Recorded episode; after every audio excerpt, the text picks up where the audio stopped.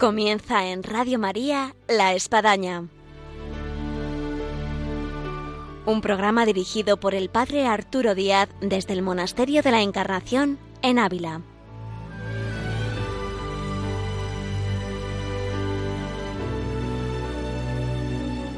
Hola, buenos días. Les habla el Padre Arturo Díaz. Bienvenidos a La Espadaña.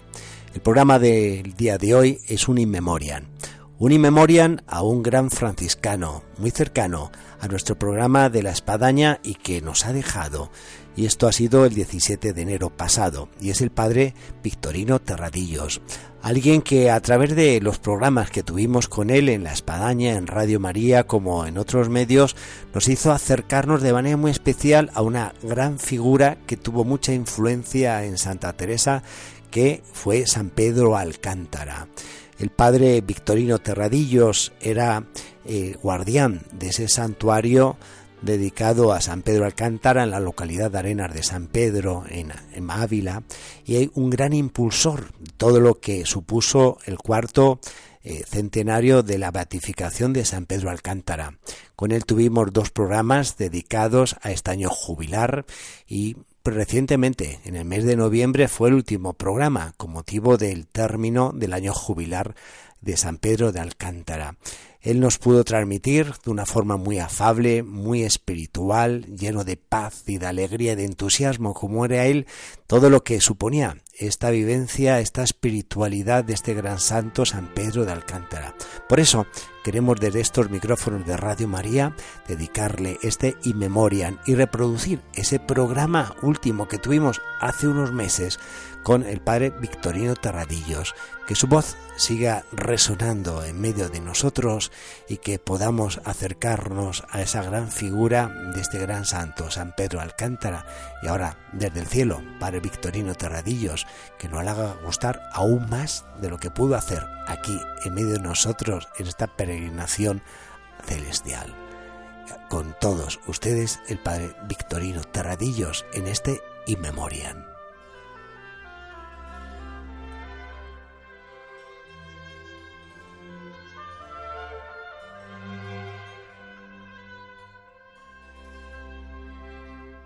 Hola, buenos días, Padre Victorino. Buenos días, Padre Arturo. Tenemos con nosotros al Padre Victorino Terradillos, como habíamos comentado, eh, franciscano eh, del convento de Arenas de San Pedro, aquí en la provincia de Ávila, y que es alguien, digamos así, familiar ante nuestros micrófonos de Radio María en el programa La Espadaña, porque ha venido ya en más de alguna ocasión. Más de alguna ocasión, sí. Eh, hemos hablado aquí en Radio María que lo escucha tanta gente que le hace bien para formarse, para rezar y para todo. Y hoy pues hablaremos de San Pedro de Alcántara. Y es que hay que hablar, porque es que el 19 de octubre pasado se vino a cerrar el año jubilar que se ha dedicado a esta gran figura de la Iglesia y tanta influencia en Santa Teresa eh, con motivo del cuarto centenario de su beatificación. Sí, lo hemos clausurado el cuarto centenario de la beatificación del santo, San Pedro de Alcántara, y patronazgo de Arenas de San Pedro. Tuve la ocasión de estar al inicio del año jubilar, en ese 19 de octubre de 2021, y ahora ha pasado ya un año, y mirando en este año, eh, ¿qué perspectivas han visto desde ese lugar en el que está el sepulcro del santo, San Pedro de Alcántara?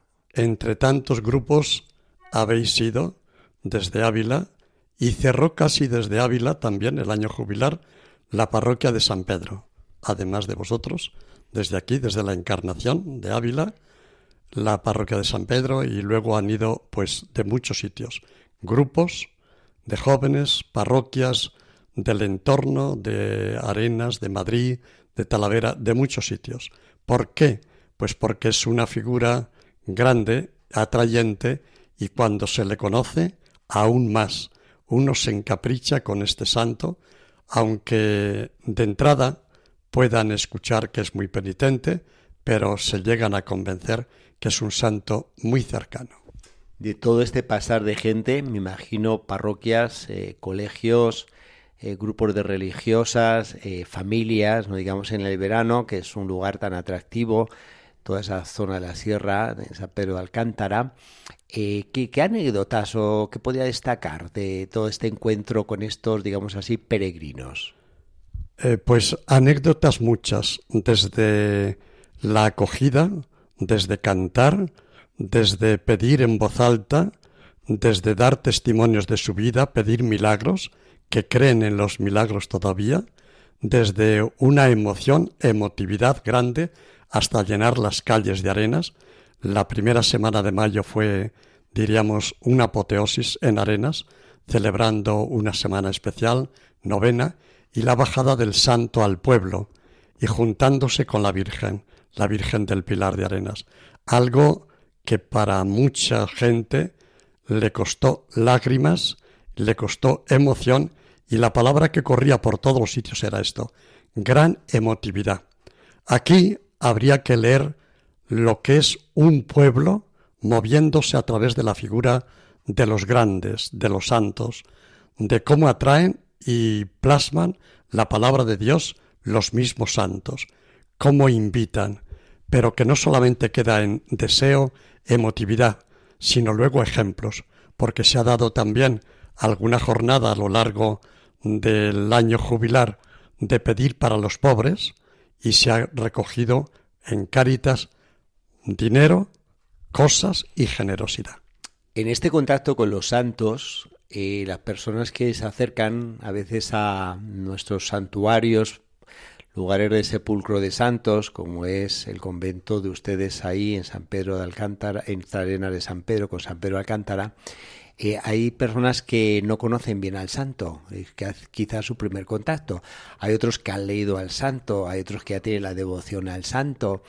Eh, de estas personas que por ahí pasan, y más bien de estas que es su primer contacto, que no conocían a San Pedro de Alcántara, eh, ¿qué, impresiones ha habido que se han podido llevar, además de algún libro o alguna estampita? A todos les decíamos en la acogida a los peregrinos, siempre antes de entrar por la puerta jubilar, que significa Cristo, entrar por Cristo, entrar a la iglesia, siempre les decíamos las fechas del santo. Mínimo hay que saber que el santo es extremeño, 1499, que quiere morir en arenas, y muere el año 1562, un 18 de octubre, y luego fechas principales son cuando él está en la parte de Portugal buscando ya una reforma de la Iglesia, de él mismo, de la orden, y después ya en el 1557 que funda su apartado, su convento diminuto, el Palancar, en el Pedroso de Atín,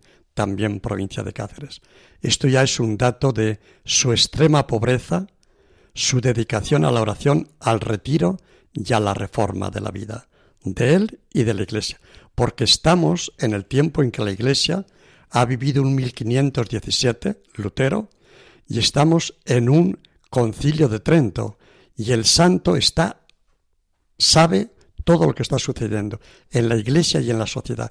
Es un santo místico, de meditación, de retiro, de oración profunda y al mismo tiempo está en la ola de toda la sociedad, nobleza y pueblo, pobres y ricos. También hay que destacar de este santo, en medio de su ascetismo, que es por lo que más se le conoce, basta recordar quien ha estado en la Basílica de San Pedro de Roma, entrando la figura monumental a la izquierda, enfrente a Santa Teresa del otro lado, este santo donde le cuelga un cilicio. Pero junto a esta austeridad, eh, es un santo que además tenía mucho humor. Mucho humor y... como que contrasta. Y, y, Santa Teresa de Jesús dice que... Lo recalca una, además. Una dulzura enorme. Pocas palabras, pero muy sabrosas.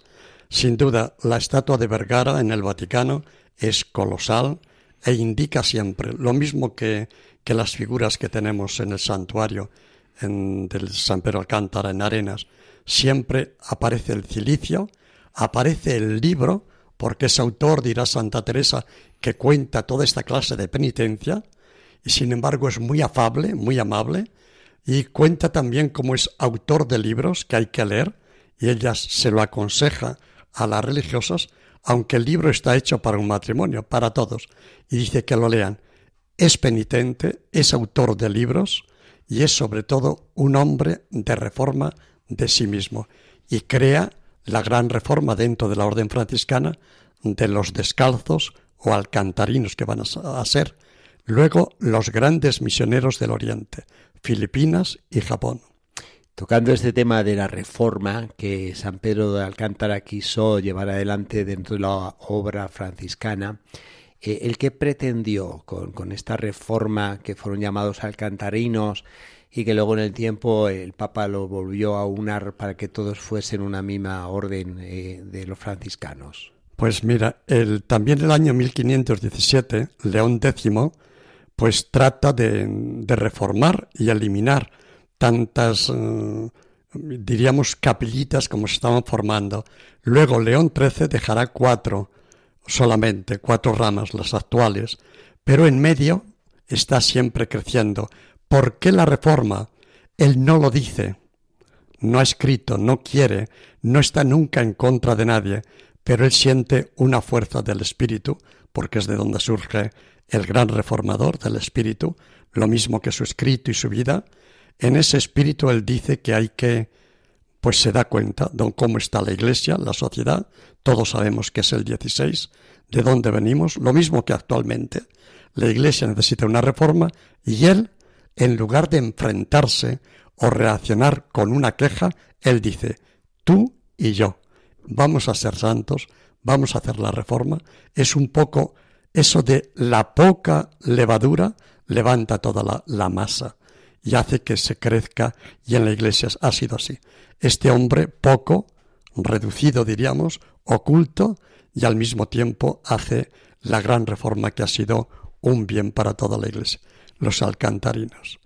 En esta dimensión de reforma es conocido y muchos de nuestros oyentes saben la influencia que tuvo sobre otra gran reformadora, Santa Teresa de Jesús, cómo ella encontró en esos primeros inicios el sabio consejo de este gran santo que la conducirá, la apoyará y, algo providencial que fue Santa Teresa salir de aquí, de este monasterio de la Encarnación en el que nos encontramos un 24 eh, de agosto de 1562 y a los pocos meses eh, San Pedro de Alcántara, que fue su, su, gran consejero, eh, partió al cielo. Así que como que dejó encauzada la reforma de, esta mujer y él, pues desde el cielo la continuó, digámoslo así, eh, ayudando y velando. Ella misma lo cuenta, ella misma lo cuenta. Hay que leer el libro de la vida, que no me cansaré de decir que es una gracia, una gracia de, de revelación y una gracia posible hoy si le toca a uno el corazón cuando lee el libro de la vida de Santa Teresa. Y ahí un personaje principal o la vida está. Y cuenta ella, dice, parece que Dios me lo tenía guardado, porque justo a los dos meses, justo una semana más menos, muere el santo. Ha sido el 24 de agosto y el otro muere el 18 de octubre, casi los dos meses que la reforma de la Santa hoy día, en el congreso que hemos tenido también a lo largo de este año, un carmelita llegó a repetir algo que está dicho y que está estudiado. ¿Qué es esto? Que la reforma del Carmelo, la de Santa Teresa, en su origen, se debe a San Pedro Alcántara. La descalced, la pobreza, la fraternidad, la fraternidad, mucho de lo que hay, y no digamos la pobreza, claro, el vivir sin renta, es ¿por qué? Porque ella dice, vi que me entendía por propia experiencia. No solamente la entiende los éxtasis, porque el santo ha tenido éxtasis, lo cual también dice ella, yo fui testigo. No solamente ha tenido hablas, no solamente ha tenido levitaciones, me conoce por propia experiencia porque también él sabe que buscando el reino de Dios, lo demás es añadidura y ahí le conoce. Entonces, eso de encontrarse dos almas que se conocen desde el primer momento por experiencia, ella lo agradecerá siempre y siempre estará agradecida al bendito Fray Pedro de Alcántara. Dos almas gemelas que tenían una gran diferencia de edad y de etapa en la vida. Pues se donde uno ya llevaba, como San Pedro de Alcántara, años en base a la reforma franciscana y Santa Teresa que, que, tenía todavía una edad, digámoslo así, no madura y que apenas estaba por iniciar la reforma. Estaba comenzando, sí. Bueno, se llevan diferencia 16 años, justo. 1515 mm, la santa, 1499 el santo. Pero eh, la diferencia en las personas yo pienso que no es la edad, sino la experiencia de Dios. Y ahí si se conectan, si entran, se da un encuentro en esas dos personas, captan perfectamente uno y otro. Y él se dio cuenta de, de que ahí estaba. Lo que otros decían que era cuestión del demonio, eh, que era tentación, que era que estaba mal de la cabeza, él dirá, no, no, dos cosas hay ciertas, el Evangelio y tu espíritu. Para decir esa afirmación estaríamos en la gran tesis hoy día del discernimiento, tanto que el Papa Francisco habla del discernimiento. Y ahí hay una página increíble de discernir. Eh, yo quería eh, entrar eh, con nuestros oyentes en ese convento de San Pedro de Alcántara, de ustedes, donde tanto reboza de la figura de San Pedro de, de Alcántara, y dentro de ella, que hay muchos recuerdos y muchas cosas, hay un lugar muy especial que está debajo de la escalera. Ah, sí, sí. Y que cuando lo muestran, pues eh, bueno, te hace pensar en esta gran figura y su gran austeridad. Mucho. Austeridad hoy día hablan que es como las antípodas de nuestra sociedad. Sí. Hoy día es acumular todo y seré feliz, tener todo. Y él no lo habla, no lo escribe, pero tiene la experiencia de que uno es libre sin nada. Solo Dios basta. Quien a Dios tiene, le sobra todo.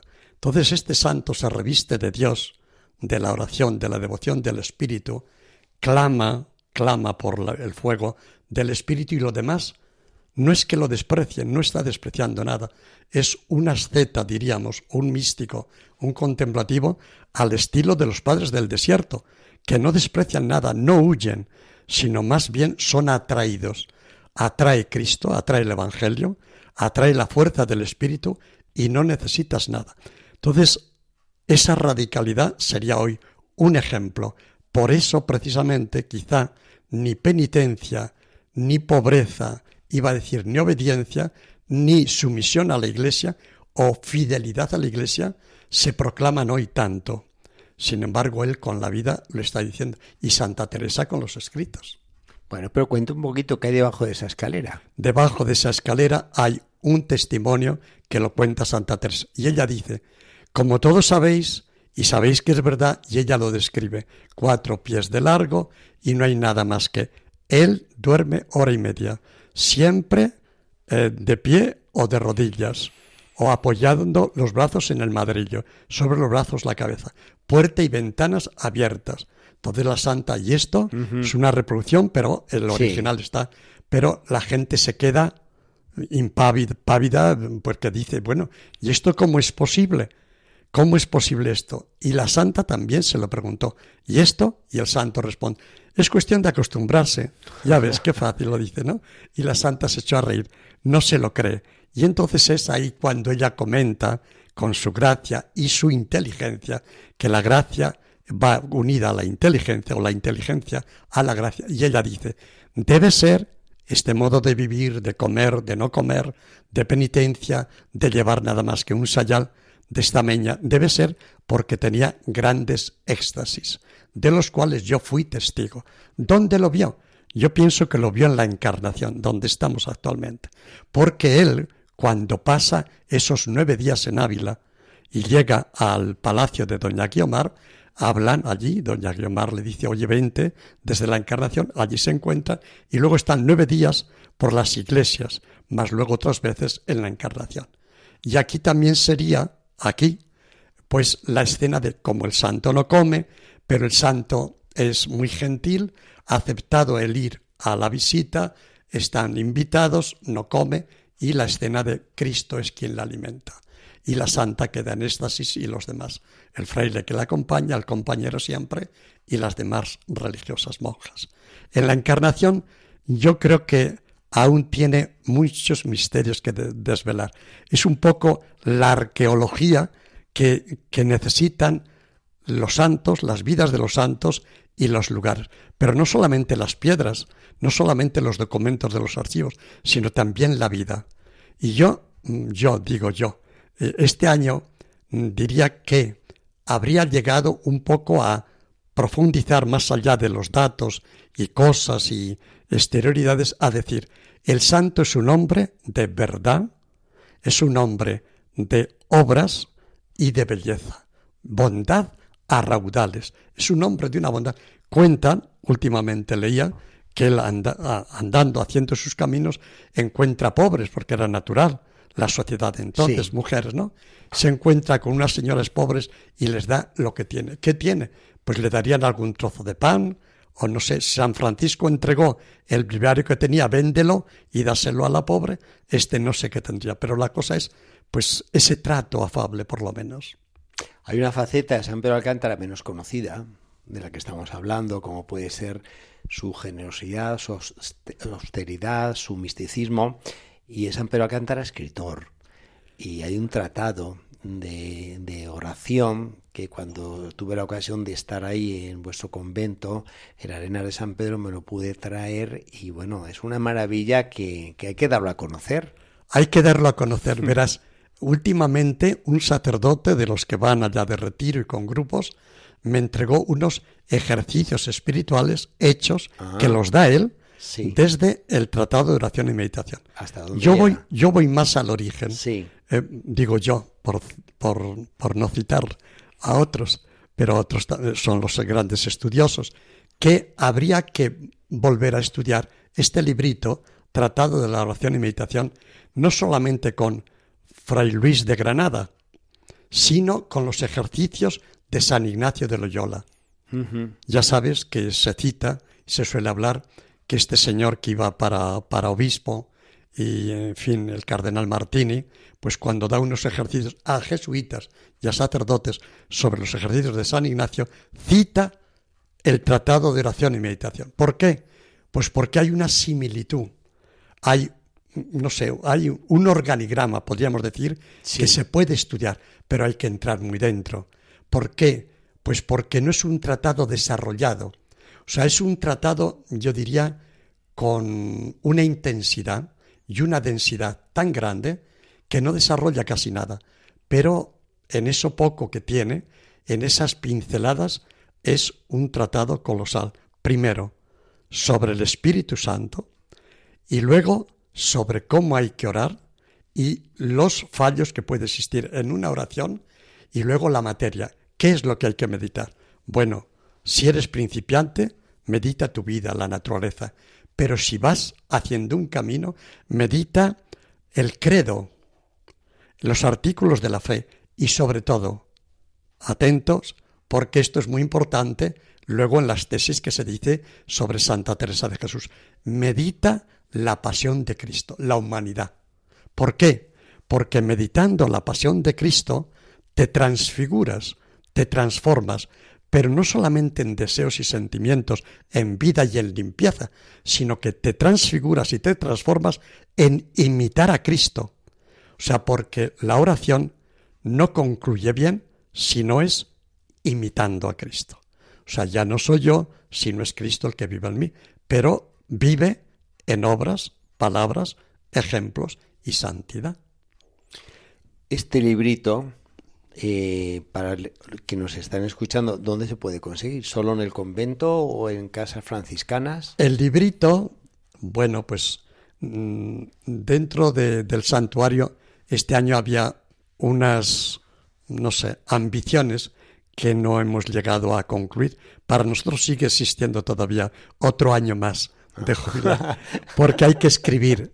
entonces se están preparando obras completas del santo y en él irían los escritos y el tratado. Pero todavía tenemos una edición que se vende en casa. San Pedro Alcántara, Tratado de la Oración y meditación. Además lo vendemos Bueno, pues muy barato. Tomamos nota y quedamos a la espera de esa publicación de las obras completas. Obras completas, más estudios y procesos. Se está trabajando. Si Dios quiere, salud, tiempo y, y dinero también, Todo pues junto. todo, todos, pero todo se hará.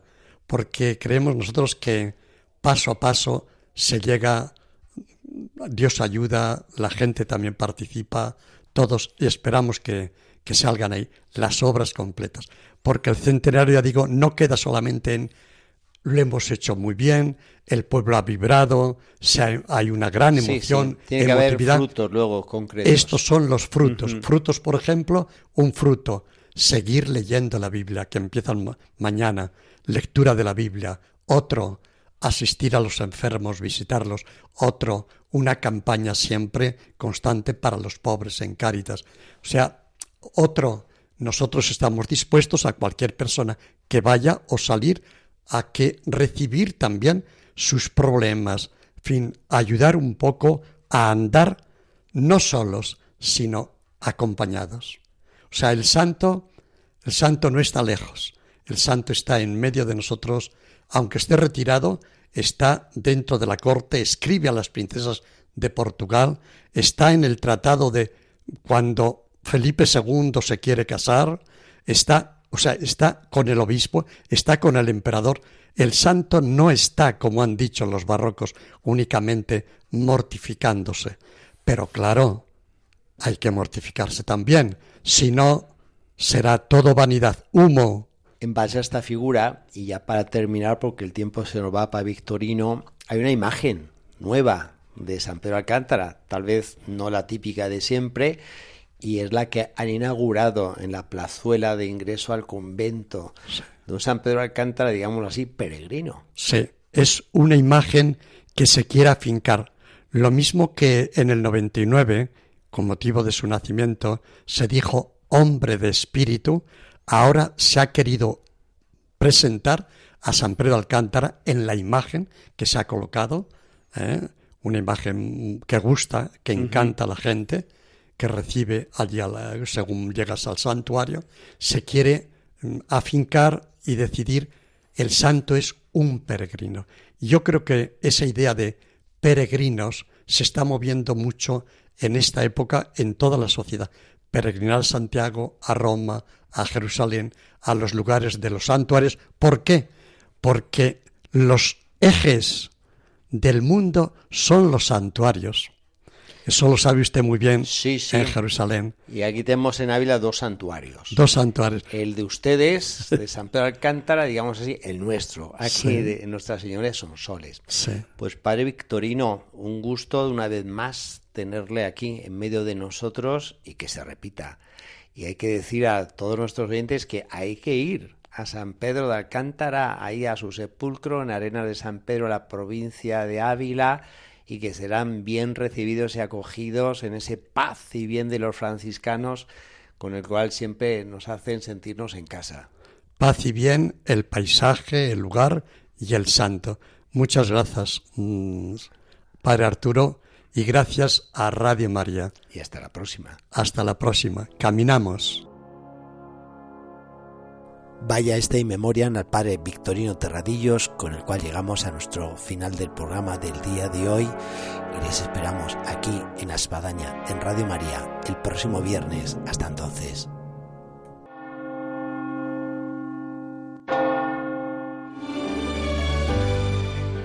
Han escuchado en Radio María La Espadaña, un programa que dirige el padre Arturo Díaz desde el Monasterio de la Encarnación en Ávila.